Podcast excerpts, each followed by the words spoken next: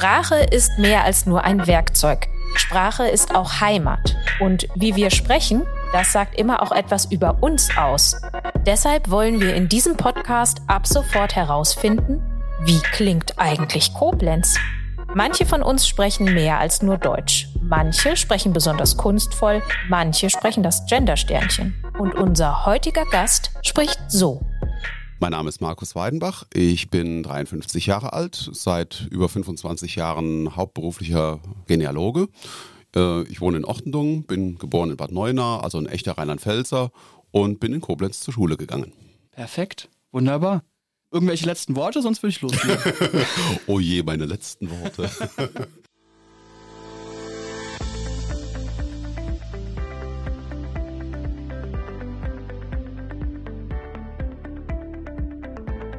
Ja, herzlich willkommen zu einer neuen Folge von RZ Inside. Mein Name ist Finn Holitzka und mein heutiger Gast hat mal in einem Interview gesagt, manchmal packt mich die Kommissarskrankheit. Man beißt sich an einem Fall fest. Er ist nämlich sowas wie ein Detektiv in der Familiengeschichte anderer Leute.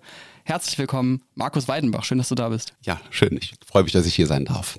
Ja, dieses Bild vom Detektiv, ist das eins, wo du dich wiederfindest in deiner Rolle als Familienforscher, als Namensforscher oder würdest du ein, eine andere Metapher äh, sogar noch vorziehen? Es muss dieser gewisse Grundgedanke da sein, dass man etwas sucht, dass man Spuren liest, dass man etwas entdeckt und äh, ja, so ein bisschen muss man schon den Sherlock Holmes in sich selber wecken. Sehr schön, ja, da hört man schon raus, das hat äh, viel mit Nachdenken, viel mit Kombinieren, mit Hinweise, Suchen, Zusammensammeln und äh, dann seine Schlüsse ziehen zu tun. Und das machst du seit vielen Jahren, Jahrzehnten, machst es für ganz gewöhnliche Privatleute, hast es schon für Promis gemacht. Und du bist natürlich heute hier, weil wir in dieser Reihe, in unserem Podcast Wie klingt Koblenz, über die Sprache, über den Sound dieser Stadt nachdenken wollen. Und da spielen natürlich auch Namen eine große Rolle. Ja, natürlich. Also die Koblenzer Familiennamen bieten einen gewissen Vorrat, den man vielleicht anderswo so gar nicht kennt. Das hat generell damit zu tun, dass äh, Familiennamen äh, sich auf eine bestimmte Region projizieren lassen. Also es gibt Programme, die so etwas leisten, Datenbanken, wo man sehen kann, dass ein bestimmter Familienname in der Region, vielleicht sogar in einer einzelnen Stadt gehäuft vorkommt und anderswo überhaupt nicht. Ähm, unsere Familiennamen generell, muss man natürlich sagen, haben ähm, ein paar Grundpfeiler, worauf das Ganze beruht. Das sind Berufe, das sind alte Vornamen, Unsere Familiennamen beruhen auf Herkunftsorten und natürlich auf diesen gewissen Eigenheiten, also charakterliche Eigenheiten oder körperliche Eigenheiten. Ähm, Beispiel Schiller kommt wirklich von Schielen, ja, also äh, der Herr Schiller mag ja ein Prominenter sein, aber sein Vorfahr war bestimmt äh, nicht ganz so hübsch. Das muss es auch geben. und äh, das ist natürlich eine absolute ja, Standardfrage an den Namens- und Familienforscher, aber der Name Weidenbach, ist das denn auch? Du kommst aus Ortendung, ist das denn ein Name der Region? Ja, das könnte man sagen. Also es ist Kreis Ahrweiler. Ähm, ich habe das zurückverfolgt, ganz gewöhnlich über die Kirchenbücher, Standesamtsregister bis etwa 1700. Der Stammvater kommt aus äh, Oberdürenbach und ähm, wenige Kilometer entfernt äh, liegt ein Ort Weidenbach und da kommen die wohl alle her. Wobei man sagen muss, die Weidenbachs im Rheinland, das ist nicht alles ein Pudding. Tatsächlich findet man äh, im nördlichen Rheinland mindestens drei verschiedene Stämme. Da gibt es noch welche, die kommen aus der Linzer Gegend, die sind da schon wesentlich länger zu Hause. Dann gibt es welche äh, im Westerwald, das ist so eine Dynastie von Pasteuren, studierte Herrschaften, evangelisch, äh, ist auch sehr alt, die Familie geht 400 Jahre zurück. Und die drei Familien heißen zufällig gleich. Man kriegt das also nicht äh, zusammen auf einen Vorfahren zurückgeführt, sondern äh, das sind drei ganz verschiedene Stämme, die zufällig den gleichen Familiennamen haben, aber alles Rheinland-Pfälzer. Ja, also da merkt man, es ist äh, oft komplizierter, als man vielleicht zunächst denken mag. Und wenn man reingeht in die Forschung, wenn man wirklich anfängt zu wühlen, findet man Sachen raus, die man jetzt rein vom Klang, vom ersten Eindruck noch nicht hätte wissen können. Äh, ich möchte dich noch kurz ein bisschen ausführlicher vorstellen. Schon als 17-Jähriger hast du angefangen, dich zu befassen mit diesen Themen, mit alten Briefen, Dokumenten aus deiner Familiengeschichte. Also hast da bei dir angefangen und bist mittlerweile äh, schon seit 96 von Berufswegen Familienforscher oder auch Genealoge, so nennt man das ja in der Fachsprache, mit Forschungsgebiet, so ist zu lesen, Rheinland und Pfalz und alle angrenzenden Gebiete. Das ist ja ein recht großer Raum. Ja, das kann man sagen. Also Radius ist etwa 200 Kilometer. Ich habe äh, Forschung gehabt in Lothringen, in Luxemburg, in, äh, in Niederlanden, äh, in Westfalen. Letztendlich am Rhein ist keine Grenze. Also es ist äh, alles offen und äh, der Rhein war nie eine Trennlinie, sondern das war immer eine Verbindungslinie. So sehe ich das. das äh, also es gibt nicht wirklich eine Trennung äh, zwischen den, den Eiflern und den Westerwäldern. Äh, die ähm, babbeln auf das gleiche Zeug. Ja. Ich finde das immer schön in dieser Podcast-Reihe, wenn sich so Querverbindungen auftun. Und da merken wir wieder, was wir beispielsweise auch in einer Folge zum Dialekt gemerkt haben. Naja, Koblenz ist nicht isoliert, wäre ja auch Quatsch, sondern ähm, wir sprechen vom ganzen Mosel-fränkischen Raum und äh, Frankreich, Belgien, das Rheinland, äh, ja, das hängt alles irgendwo zusammen. Das scheint sich auch in deinem Bereich in gewisser Weise wiederzuspiegeln. Ja, das merkt man sehr wohl. Es gibt also äh, viele Sprachgrenzen, die laufen Ost-West und viele äh, Familiennamen findet man auch genau entlang solcher Linien. Also ein Beispiel der Beruf des Gerbers, also im Hochdeutschen ist das Gerber aber auf dem Hunsrück wäre das Lauer oder Löhr. Ja, das, das ist halt so ein Begriff, den wird man in Württemberg nicht sehen und genauso wenig in Holstein. Das ist absolut typisch für die Gegend. Äh, anderes Beispiel Euler. Ja, äh, jeder hier weiß, das ist ein Euler, das ist ein Krüger. Ja, der, der macht die, die Tonkrüge, die Töpfe. Und dahinter steckt ein lateinisches Wort Aula für Topf. Und das gibt's eben nur im Rheinland. Das gibt's in der Eifel, das gibt's äh, im Westerwald vor allem. Kannenbecker Land ist ja berühmt dafür. Aber 50 Kilometer nach Norden ist das eben kein Krüger mehr. Dann, also im Niederrhein zum Beispiel, da sagt man Pottbäcker. Ja, oder im Süddeutschen ist das ein Hefner oder ein Hafner. Ja. Ah. Also das Häfele, das ist halt typisch für, ein, für so ein Tässchen, ja, für einen Topf. Aber die, die kennen den Begriff Euler überhaupt nicht. Und da merkt man schon, also es gibt vieles regionaltypisches und Koblenz hat nur die tolle Eigenschaft, dass es aus allen vier Himmelsrichtungen sammelt. Also Koblenz rekrutiert sich aus äh, Westerwald, Taunus, Eifel. Also es, äh, es ist ein bunter Haufen und von überall gibt's dann auch die sprachlichen Bezüge und Koblenz ist eben so in der Mitte zwischen Köln und, und Mainz. Und das heißt also aus dem Moselfränkischen, aus dem Rheinfränkischen, überall kommen diese Einflüsse her, auch aus dem Hessischen, aus dem Nassauischen. Und das macht Koblenz vielleicht so interessant, weil das so ein, so ein Sammelpunkt ist äh, für viele Menschen, für viele Sprachen, viele Dialekte. Ich bin ja zugezogen, ich komme eigentlich aus Hessen, kam nach Koblenz und der Name Löhr ist mir ganz schnell aufgefallen als ein Name, den ich vorher nicht kannte, der hier aber sehr präsent ist. Löhr Center, mhm. Löhr Straße. Ich habe einen Kollegen, der heißt Löhr. Also genau, du sagst es, also der Gerber, der hier Löhr heißt, vielleicht im Hunsrück eher Lauer heißt mhm. äh, und sich so eben überall ein bisschen anders darstellt. Du äh, hast auch gesagt, deine Detektivarbeit, deine Sherlock Holmes Arbeit, das ist auf der einen Seite wahnsinnig spannend. Man darf es sich aber auch nicht so Larifari vorstellen. Das ist schon harte äh, Wühlerei in den Archiven, in den Kirchenbüchern, in Steuerakten. Also das ist schon auch mit einer Menge harter Arbeit und Papierkramsuche wirklich äh, immer äh, hat das zu tun. Aber es ist natürlich ein Bereich äh, einer Forschungsrichtung, der auch äh, sehr populär ist, wo jeder was mit anfangen kann und du bist auch einem äh, etwas größeren Publikum schon bekannt geworden. Äh, Im WDR mit Vorfahren gesucht hast du also Prominente begleitet, wie Guido Kanz äh, habe ich gesehen. Da können wir übrigens auch mal ganz kurz reinhören, um das äh, darzustellen, ja, dass diese dein Forschungsgebiet auf viel Interesse stößt.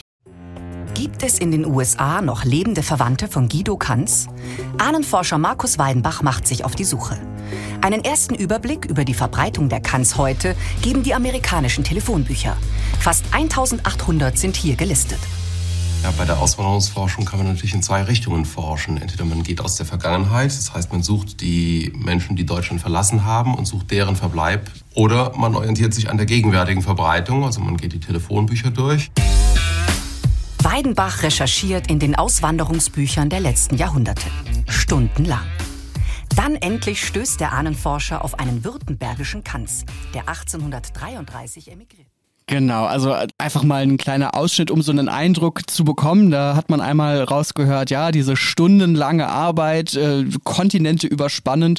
Und andererseits kann es natürlich etwas sein, was man sehr spannend darstellt, weil äh, natürlich jeder einen Namen trägt und man sich gerade für besondere Namen, in dem Fall war es der Name oder besser die Familie Kanz, ja, Fernsehmoderator, äh, interessiert. Also das äh, ist deine Arbeit. Ja, es, äh, manchmal ist es ganz schön umfangreich. Ähm, da wird über Auswanderungslisten gesprochen und Steuerlisten. Ich finde, dass das eigentlich nicht die schlimmste Quelle ist. Am schlimmsten muss man leider sagen, das sind die Gerichtsakten. Mhm. Also die äh, Juristen haben uns ein unglaubliches Zeug hinterlassen. Und manchmal ähm, dann ist ein einziger Prozess, der dann vielleicht auch ganz kurz gedauert hat, äh, das ist dann so dick wie ein Buch. Ähm, wir hatten vor 15 Jahren mit dem Thema Hexenverfolgung zu tun im Westerwald äh, eine Familie Musierer. Und ich kann mich erinnern, dieser eine einzige Prozess mit Zeugenverhör und äh, inklusive der Abrechnung, da war zum Schluss dann auch sogar noch die Rechnung dabei. Wie viel Geld kriegt der, äh, der, der ähm, Scharfrichter für die Hinrichtung? Aber da, da war alles dabei, das war ein 160 Seiten Akt. Ja? Und das ist äh, dann natürlich in der 17. Jahrhundertschrift. Das heißt, man muss sich da schon ein bisschen warm lesen, äh, wenn man das nicht längst vorher getan hat. Also die, die Routine hilft. Und ähm, wenn man das studiert, da ist man schon eine ganze Weile beschäftigt mit einer einzigen Geschichte, mit einem einzigen Akt. Ja, das glaube ich. Also eine tolle Aufarbeitung äh, in einem künstlerischen Sinn übrigens. Äh, das äh, Blutbuch von Kim de l'Horizon hat ja den Deutschen Buchpreis gewonnen äh, letztes Jahr. Da geht es eben genau um einen Menschen, der Familienforschung betreibt in seiner eigenen Familie äh, anhand von Hexenprozessen. Also man sieht, dieses Thema ist nach wie vor präsent, nach wie vor sehr interessant für die Leute. Und es ist eben ein Thema Familienforschung, was dann quasi nahtlos übergeht in den Bereich der Namensforschung oder Onomastik, wo wir heute ein bisschen genauer drauf gucken wollen. Also Onomastik, der, der Fachbegriff, kommt von dem Wort von Namen, ja. Und ähm, da habe ich mich natürlich gefragt, jetzt im Kontext auch unserer Reihe, naja, was könnten denn so typische Koblenzer Namen sein? Und äh, bin da zum Beispiel, äh, musste da an einen Politiker denken, den hessischen Ministerpräsident Boris Rhein. Ja, wenn man ja denken würde, Koblenz, Rhein und Mosel, Boris Rhein, das könnte was damit zu tun haben. Aber das ist schon der, genau der Punkt, wo man merkt, naja, es ist nicht so einfach vom Draufgucken und das klingt wie das und das könnte das sein. Ähm, kannst du den Unterschied mal ein bisschen erklären? Was würde jetzt, äh, sagen wir mal, was ist oberflächliche Namensbetrachtung und was ist wirklich Namensforschung in deinem Sinne? Also oberflächlich wäre zu sagen, naja, der Herr Rhein, der hat schon mal den Namen, dann kommt er ja wahrscheinlich auch vom Rhein. Aber tatsächlich muss man bei der Forschung äh, versuchen, die Familie aufzuspüren, äh, weiter in die Vergangenheit vorzudringen, den Stammbaum möglichst weit zurückzuverfolgen. Und dann kann es unterwegs passieren, dass ein Name sich ändert. Äh, bei Rhein kann ich das jetzt nicht äh, spezifisch sagen, aber bei vielen anderen Familien ist mir das schon begegnet.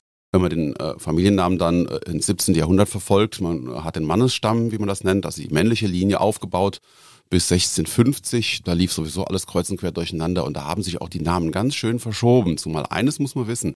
Die Rechtschreibung gibt es nicht. Also es gibt keine wirkliche Orthographie für Familiennamen, sondern die äh, heutigen Namen, die haben sich vor etwa 150 Jahren zementiert. Das sind Schreibgewohnheiten. Und dann kann es auch sein, dass zwei Brüder, die eigentlich gleich heißen, sich verschiedene Schreibweisen angewöhnt haben. Und äh, mir ist da noch so ein Fall in Erinnerung, da ging es um äh, Gräf oder Grafen und äh, der ähm, Kunde meinte, es müsste ja sein, dass da auch ein Graf dahinter steht, ja, wenn man schon mal so heißt. Ist auch ein ja. bisschen Wunschdenken dann dabei. Ja, ja, und es gibt natürlich auch den, äh, also der benimmt sich wie ein Graf, ja, ja, was eigentlich die Quelle ist für, für, so einen, für so einen Familiennamen. Aber je weiter wir dieses Ding zurückverfolgt haben, Greven, Greve, Grove und am Ende wurde daraus Gruven. Ah, und ja. der älteste Stammvater, der kam dann aus der Kölner Gegend und das war dann irgendwo eine Gegend, was war das, Elsen, Grevenbruch? Äh, da unten, also in der Kölner Gegend, da gibt es einen Ort, der so heißt. Mhm. Das war, hatte mit Graf überhaupt nichts zu tun, sondern das war ein Ortsname. Also äh, viele Namensdeutungen ergeben sich erst äh, nach der Forschung, wenn man den Mannesstamm so weit wie möglich zurückverfolgt hat und, und schaut möglicherweise, wie haben die sich selber geschrieben, was ist die häufigste Schreibweise und was ist in der Region sprachlich gewöhnlich, was ist da üblich. Mhm.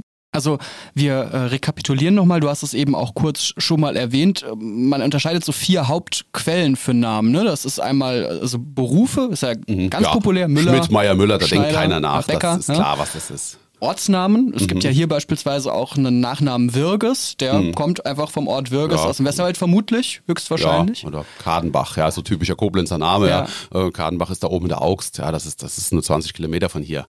Dann äh, gibt es, da wird es schon äh, jetzt ein bisschen spezifischer, Patronyme und Matronyme. Was ja. ist das nochmal? Also Vatersnamen und Muttersnamen. Es gibt äh, Familiennamen wie Gerhards oder Wilhelmi. Da wird auch keiner drüber nachdenken, was da denn dahinter stecken könnte. Schwieriger wird das bei so Namen wie äh, Plunz. Ja? Dahinter steckt eine Apollonia. Ne? Da war dann irgendwann eine Stammmutter, vielleicht vor 300, 400, 500 Jahren. Und die heißt Apollonia. Und die Nachfahren, das sind eben Pluniens Kinder. Plunz. Ja? Oder Mergen gibt es im Raum zwischen Koblenz und Trier. Mergen das ist eine Maria, ja, da steckt eine Maria dahinter. Das ist dann ein sogenanntes Matronym, leitet sich also von einer Mutter ab. Und die sind aber zumindest im deutschsprachigen Raum äh, seltener als die Patronyme. Das kann man eigentlich nicht sagen. Ah. Also was sehr häufig ist, das ist gerade im Rheinland die Ableitung von Nikolaus. Und ja. da gibt's wirklich alles. Von Kläsken über Klasen, Nickel, Nick. Da, aber da ist alles möglich. Das ist ein unglaublich bunter Name. Und das erklärt sich ganz einfach. Nikolaus ist der Schutzpatron der Schiffer. Mhm. Ja, und was machen die Rheinländer? Ja? Also es wird halt geschifft, ja. Rhein, Mosel, Saar. Das ist vollkommen normal, dass der Nikolaus da einer von den sehr verehrten Heiligen ist. Und da, da gibt es auch sehr viele Kinder, die dann auf den Nikolaus getauft werden. Und mhm. wie deren Nachfahren sich dann später heißen, Kleisen mit AI habe ich mhm. gesehen. Also das, da ist alles erlaubt. Ja, und, und Klasen auch ein Name, den man hier im Bereich äh, Koblenz, Neuwied öfter hört, ja, auf jeden Fall. Los übrigens auch. Ne? L-O-O-S ist Niggelos. Das, das hat mit einer losen Person, mit einer unmoralischen Person überhaupt nichts zu tun, sondern das ist Niggelos. Das ist ein Klaus. Aber nicht jede Person, die äh, einen Namen hat, der wie Schiffmann klingt, hat auch was mit Schiffern zu tun. Das ja, habe ich auch richtig. schon erfahren. Das ist passiert. Im Westerwald habe ich geforscht nach Schiffermann. Am Ende war das Chevremont und das war ein französischsprachiger Name. Das kam dann aus der Wallonie, also aus dem östlichen Teil von Belgien. Ähm, das muss man sagen, in den 1660ern, da ging es da ziemlich runter und drüber. Ludwig XIV. ist mit seinen Truppen da einmarschiert und die Leute wurden vertrieben. Das waren Grubenarbeiter, teilweise auch Textilfachleute, heute würde man sagen Facharbeiter die wurden dann hier auch angeworben, weil denen hat dort wirklich alles, also der, Boden war verbrannt. Und die sind dann hierher gekommen, haben sich vor allem im Westerwald äh, heimisch gemacht, aber so insgesamt auch Hunsrück, Eifelseite, überall gibt's Nachfahren von den Wallonen. Deswegen haben wir hier eine ganze Reihe äh, französischsprachige Familiennamen. Nicht bei jedem Namen erkennt man das noch. Also bei manchen Namen ist es offenkundig und bei Schiffermann, da war das eben verdeckt. Da musste man erst, naja, da musste erst die Forschung her. Mhm. Also vier Kriterien, ja. Äh, Ortsnamen und Herkunft, also Herkunftsbezeichnungen, äh, dann die Vornamen, wie gesagt, Gerhards oder Wilhelmi, das ist ja, ist ja leicht dahinter zu kommen, was es ist. Genau. Die ähm, Berufe und äh, das haben wir noch nicht genannt, also Eigenschaften, ja. Merkmale, ja, wenn einer klein heißt oder dick oder ja, ne? Übernamen, ne? Also beim Herrn Schwarzkopf, da muss man nicht lange überlegen, das genau. ist klar, der, der hat halt pechschwarze Haare. Äh, bei manchen Namen, da ist es auch wieder verklausuliert. Da kommt man nicht so leicht dahinter. Aber da gibt's auch un unmögliche Utsnamen. Also von, von Schlotterbein äh, über äh, äh, Hängohr, Hangohr, sowas. Also da gibt's unglaubliche Namen. Kussmaul gibt's ne, als Familienname, Kussmaul. Also unglaubliche Namen, die, äh, die auf so eine Art von, ja, gehässig gesagt, eine Uzerei zurückgehen. Also mhm. jemanden uzen heißt ja jemanden runtermachen wegen seines Namens. Ne? Das, also äh, auch damals gab es schon Dissen. Das Wort Dissen war noch gar nicht erfunden. Aber dass Leute wegen ihres, äh, wegen ihres Äußeren oder wegen ihres Charakters äh, runtergemacht werden, das, das war ganz gewöhnlich. Ein ganz prominentes Beispiel ist der Herr Quadflieg. Vielleicht kennt jemand noch die beiden Vater und Sohn, beide Schauspieler. Quad heißt hinterlistig, böse und gemein. Ja, das ist ein altes Wort, das kennt keiner mehr. Aber äh, der Herr Quadflieg, der hatte bestimmt einen ziemlich fiesen Vorfahren. Ja.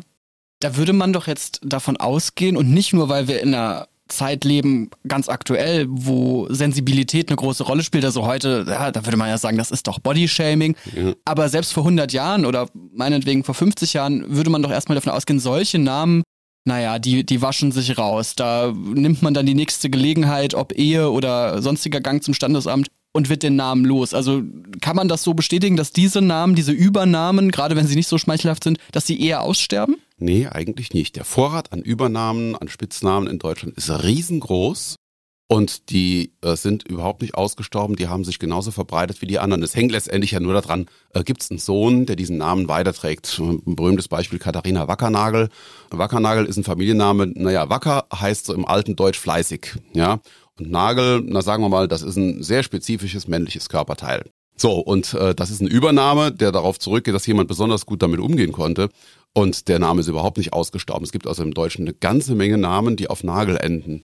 Und äh, das ist nicht so, als wären diese Namen irgendwann verschwunden oder äh, durch eine Verordnung äh, weggeräumt worden, sondern die haben sich ganz genauso verbreitet wie alle anderen Namen auch.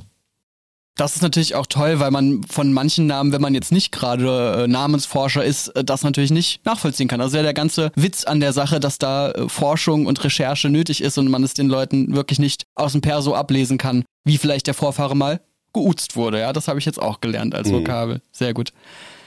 Wenn man jetzt wissen möchte, wo ein bestimmter Name besonders häufig vorkommt, also in absoluten Zahlen oder auch dann natürlich in, was etwas spannender ist, in relativen Zahlen, also im Vergleich zur Gesamtbevölkerung, gibt es mittlerweile ähm, sehr praktische Tools, Online-Tools, da kann man dann äh, die Namen eingeben, also Geogen habe ich jetzt ja, das kennengelernt. Ist eine sehr gute Datenbank. Genau. Und ähm, ich habe mir dann natürlich mal ein bisschen damit äh, den Spaß gemacht, verschiedene Namen durchzujagen bei Koblenz, berühmten Koblenzern, denkt man natürlich äh, schnell auch an den Thomas Anders. Der heißt ja eigentlich anders, heißt nämlich Bernd Weidung. Und ich gebe den Namen Weidung ein. Naja, und was wird mir ausgespuckt? Genau, Koblenz. Also es ist faszinierend, wie präzise diese Tools ganz oft funktionieren tatsächlich. Ja, das ist für Deutschland so und das gibt es auch in anderen Ländern. Also die Anzeige von Familiennamen in Bezug auf die äh, Gesamtbevölkerung, also die die Häufigkeit von äh, äh, Weidung in Deutschland absolut bringt eigentlich nichts. Aber wenn man das auf die äh, Bevölkerungszahl bezieht, wenn man das relativ sich in der Karte anzeigen lässt, dann sieht man schon zwischen Koblenz und Mayen, da kommt das schon sehr oft vor. Und dann kriegt man sowas wie ein Nest und da kann man dann natürlich auch äh, ganz anders forschen. Das, das ist ein komfortables Suchmittel. Also diese Datenbank Geogen kann man wirklich nur empfehlen. Ja. Das gibt es zum Beispiel auch bei den Franzosen, Geopatronym. Das gibt es auch in anderen Ländern, für Holland, Belgien, für Polen. Also überall kann man solche äh, äh, Karten sich anzeigen lassen mit der Verbreitung von Zunahmen. Sehr praktisches Arbeitsmittel. Das werden wir auch, äh, liebe Hörerinnen und Hörer, äh, gerne nochmal verlinken hier in der Podcast-Beschreibung, wenn ihr das selber ausprobieren wollt. Ähm, da kann man schön mit rumspielen und alle möglichen Namen da mal durchjagen. Diese Datenbanken, die funktionieren, wenn ich es richtig weiß, also wie auch ein deutscher Familiennamenatlas, basieren eigentlich auf den Festnetzanschlüssen. Da könnte man jetzt sagen, das ist ja fast schon veraltet, wir hatten heute noch einen Festnetzanschluss. Ist das äh, nach wie vor die beste Grundlage, die wir haben dafür? Also wenn man die äh, ältesten äh, Telefonbuch-CDs nimmt von Ende der 90er Jahre, dann ist das tatsächlich ein praktikables Mittel. Das war ja immer noch so, bis Anfang, Mitte 90er hat jeder einen Telefonanschluss gehabt, einen Festnetzanschluss und war auch im Telefonbuch eingetragen. Dann hat aber diese Tendenz, sich eintragen zu lassen, abgenommen. Also mittlerweile wird man ja gefragt, wenn Sie einen Anschluss haben wollen, wollen Sie sich auch überhaupt eintragen lassen oder wollen Sie lieber so ein bisschen, naja, Privatsphäre, ja, wollen Sie anonym ich mein, bleiben? Äh, ich bin, glaube ich, einer von ganz vielen, zumindest mal in grob meiner Generation. Äh, ich habe kein Festnetztelefon, warum auch? Und ich denke mal, so wird es vielen gehen. Also das ist doch ein Problem wahrscheinlich für deine Forschung. Äh, ja, also die, die jüngeren Telefonbuchanschlüsse, also die, die jüngeren äh, Telefonanschlüsse sind schwer, schwerer greifbar. Diese Daten-CDs gibt es mittlerweile auch, glaube ich, gar nicht mehr. Also man kann wohl noch sowas wie das örtliche DE oder sowas anklicken oder die Yellow Pages für die USA meinetwegen. Äh, für Frankreich gibt es auch sowas. Für viele Länder haben ja solche Online-Verzeichnisse, aber da sind nicht mehr alle Anschlüsse dabei. Und dann wird, ähm, ergibt sich die Namensverbreitung eigentlich nicht mehr aus diesem Mittel, sondern man muss dann schon schauen, ob man irgendwelche älteren Mittel hat. Wie gesagt, diese Telefonbuch-CDs aus den 90ern oder das, was die Franzosen zum Beispiel haben, äh, statistische Angaben über Geburten, Geburtenanzeigen auf dem Standesamt, äh, sortiert nach Zunahmen. Und ähm, das ist zeitlich gestaffelt. Also man kann für Frankreich sich anzeigen lassen, welcher Familienname kommt in welcher zeitlichen Periode vor. Was sind denn andere Probleme oder Herausforderungen, auf die du triffst? Ich könnte mir äh, eben auch vorstellen, dass sowas wie Säkularisierung, also Kirchenaustritte, äh, auch nicht ganz so einfach sind, wenn man eigentlich äh, ganz gerne in so Kirchenbücher Bezug nimmt in der Forschung. Ja, die zukünftige Forschung wird ein bisschen anders aussehen. Also so große Wellen von Kirchenaustritten haben wir eigentlich erst nach dem äh, Ersten Weltkrieg erlebt, wo viele Menschen auch verständlicherweise daran verzweifelt sind, was da passiert ist. Nach zehn Millionen Toten fragt man sich, ob das, äh, ob es Gott überhaupt gibt. Da gab es zwar einige Austritte, aber so richtig trifft uns das erst, sagen wir so, für die letzten Jahrzehnte. Und ähm, wenn man Kirchenbücher als Quelle benutzt, dann ist ein Austritt natürlich äh, Gift für die Forschung. Das, das wird es nicht gerade leichter machen. Wir haben aber gerade hier im Rheinland eine doppelte Überlieferung. Ähm, seit 1798 haben wir hier Kirchenbuch und Standesamt. Das heißt, der Pfarrer schreibt eine Taufe auf und der Standesbeamte eine Geburt. Und wenn das eine von beiden fehlt, dann ist das andere immer noch da. Aber es ist richtig, wenn man äh, sowas hat wie Kirchenaustritte, mh, das wird die Forschung in Zukunft nicht gerade erleichtern. Mhm. Es gibt äh, es gibt verschiedene Quellen, aber es gibt so Angaben von ja, halbe Millionen bis 900.000 Familiennamen in Deutschland äh, ungefähr. Wird das deiner Prognose nach eher mehr werden, gerade auch durch Zuzug und noch eine voranschreitende, ich nenne es jetzt mal Durchmischung, äh, oder wird das eher weniger werden, weil immer auch Namen hinten runterfallen? Wie ist da so der, hm. der Trend ich glaube, das ist ein dynamischer Prozess. Da ist alles im Fluss, alles bewegt sich und äh, wir haben das schon gesehen. Also bei der Forschung habe ich das immer wieder entdecken müssen, dass Familien, auch wenn sie Generationen in einem Ort waren und da war eigentlich immer auch ein Sohn da, der die Sache fortgepflanzt hat, plötzlich ist der Name weg. Ne, so ein bekanntes Beispiel ist Sauermus in Leutesdorf. Die lassen sich zurückverfolgen bis in die Zeit um 1400, das sind Winzer und das stirbt dann nach 500 Jahren gnadenlos aus. Ja, die, die, Familie verschwindet einfach nach, nach 500 Jahren, ein halbes Jahrtausend ist, ist die Familie im Ort ansässig und es verschwindet. Und auf der anderen Seite gibt es dann einen Zuzug, also einen Zuzug innerhalb Deutschlands, dass dann äh, Leute aus Hammerstein nach Leutesdorf ziehen, was ja nun kein, kein großer Weg Keine ist. Weltreise. Ähm, oder halt eben auch von weiter her. Gerade das Rheinland ist ja immer ein, ein, ein Zugsgebiet gewesen, also sowohl für Zuzug als auch für Abzug. Und ähm, jeder Koblenzer müsste sich bewusst darüber sein, dass er von diesem Zuzug profitiert, von Italien, von Frankreich, von Schweden, von überall her. Und ähm, wir rekrutieren uns ja aus, aus ganz äh, verschiedenen, ja, soll man sagen, Sprachen, Völkern. Also es ist ein unglaublich bunter Haufen.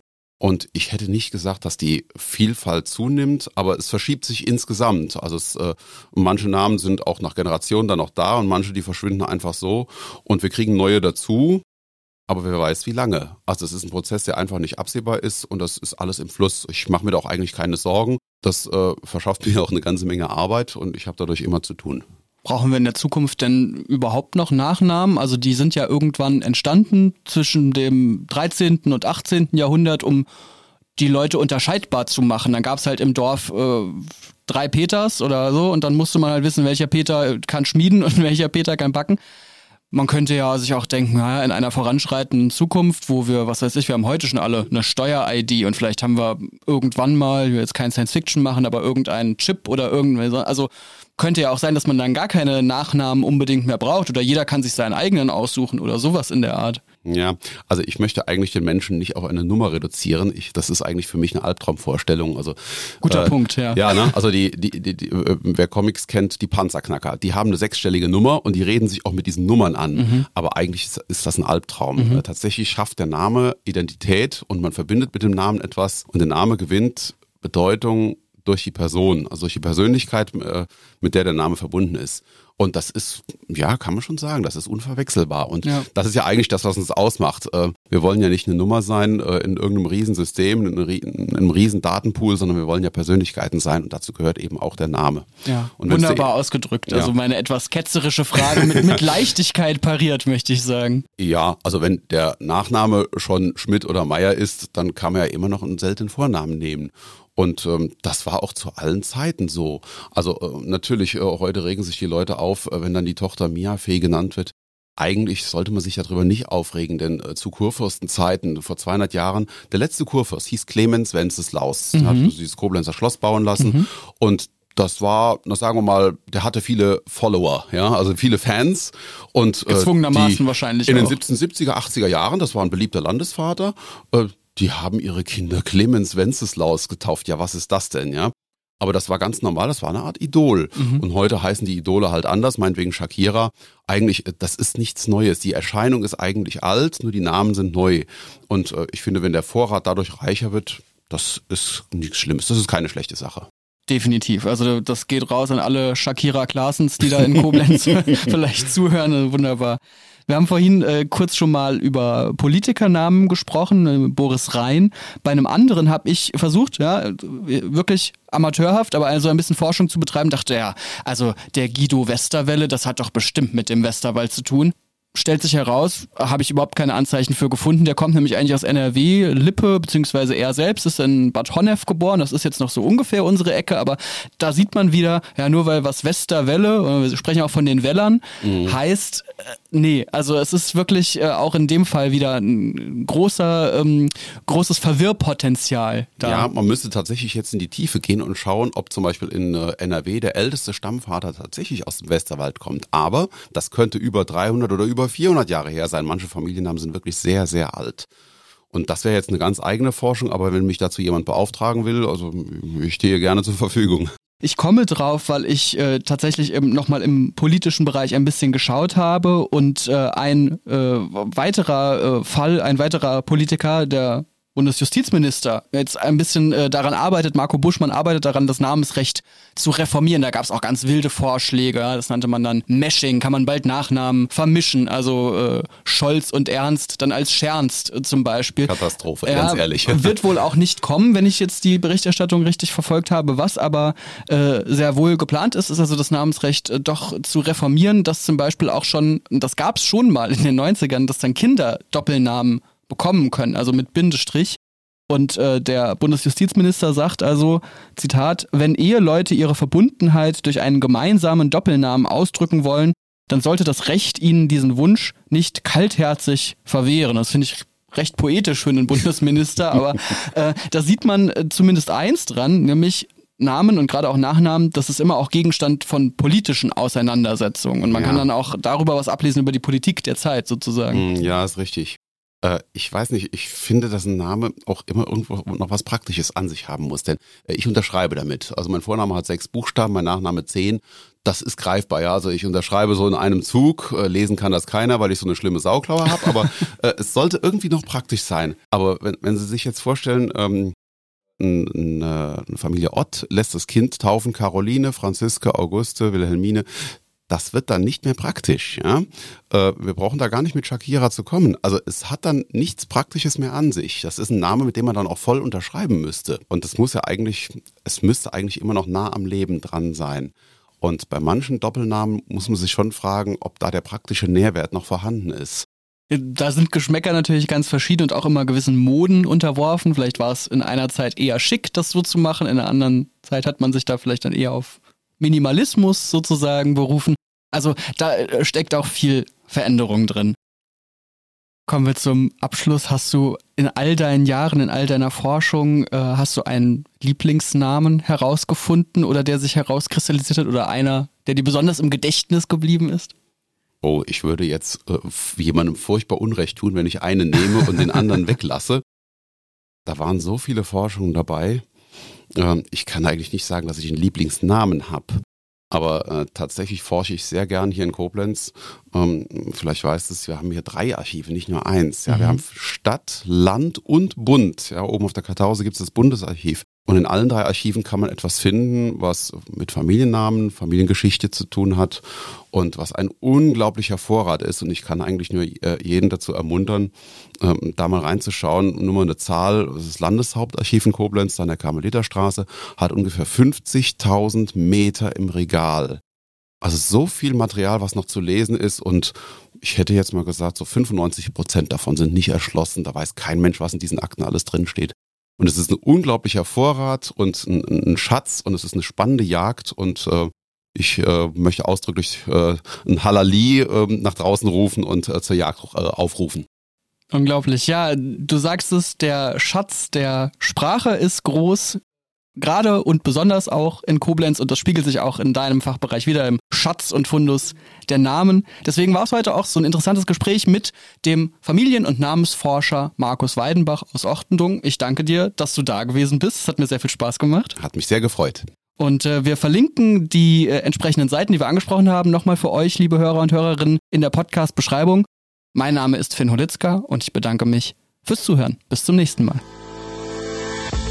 RZ Inside ist der Podcast für die spannendsten Themen aus der Region. Alle bisherigen Folgen, zum Beispiel über die Brüder Baulich, den Club Agostea oder mit dem Koblenzer Nachtkulturbeauftragten Mephisto Mike, hört ihr auf Spotify und Co. oder über rhein-zeitung.de slash podcast.